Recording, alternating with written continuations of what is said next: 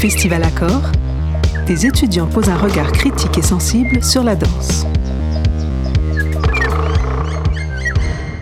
Gisèle Vienne revient au TAP pendant Accord avec sa toute dernière création, L'étang, trois ans après y avoir présenté Crowd. Un huis clos glaçant adapté d'un texte de jeunesse de Robert Walzer qui nous plonge dans l'extrême mal-être d'un adolescent.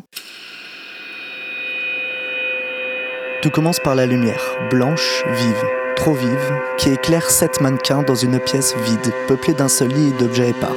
Jouets, canettes, bonbons, livres. Une chambre d'adolescent. Les temps, c'est l'histoire d'une famille, mais peut-être pas que. C'est aussi une histoire de non-dit, de secrets, de zones d'ombre.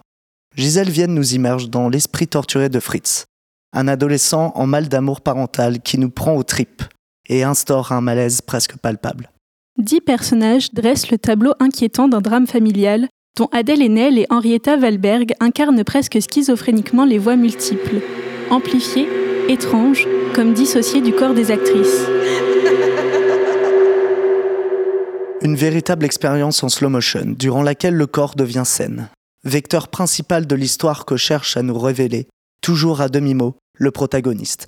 La blancheur clinique est contrebalancée par une variation de couleurs, acidulée, changeante, du bleu au rouge, en passant par le rose ou le vert. La lenteur presque surnaturelle des déplacements des actrices et la musique puissante, oppressante, sont autant de révélateurs de la violence psychologique et physique de cette famille dysfonctionnelle. Les basses nous agressent, les corps se tordent dans une lente agonie au sol. Le silence lourd nous englue. Tout semble si blanc, si clair. On imagine qu'on ne peut passer à côté de rien, que l'on voit nécessairement tout ce qui se passe sur scène. Et pourtant il y a le choc, la révélation, la prise de conscience de ce que peut-être nous ne voulions pas voir. L'allure animale, prédatrice, de ce père qui ne prend la parole qu'à la fin, mais qui, depuis toujours, écrasait la salle et la scène de sa présence.